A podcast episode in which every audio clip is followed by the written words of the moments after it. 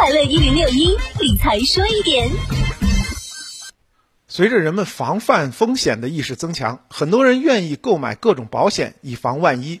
一些保险公司或经纪公司也在加大宣传力度，吸引消费者投保。这个本来呢无可厚非，然而呢以各种耸人听闻的标题搞诱导式、忽悠式营销的做法极其不妥。对此呢，银保监会近日下发了关于开展互联网保险乱象专项整治工作的通知，启动互联网保险乱象专项整治工作，要求九月三十日前所有机构完成重点检查。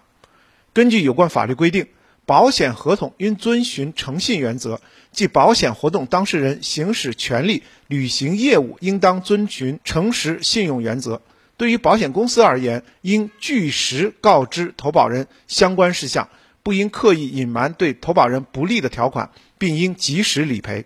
生活当中呢，很多手机用户经常会收到零首付、低首付、免费领取。或者已到账六百万健康保障，今天二十四点前不领作废等营销用语短信，存在诱导欺骗嫌疑。此类诱导式宣传既与保险行业形象不符，更会引发诸多纠纷。如果消费者在投保时未仔细阅读对其不利的实际投保费用更高等内容，一旦合同成立，面临高额扣费时，消费者必然认为受到欺骗，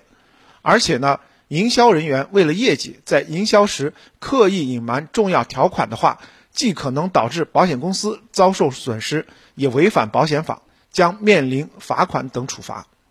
此外呢，监管部门再次划定了红线，并给出了整改期限，有利于规范行业竞争秩序，让保险营销在诚实信用原则之内运作，确保投保者买保险就是买安心，不至于掉入精心设计的陷阱当中。理财说一点，我是程涛。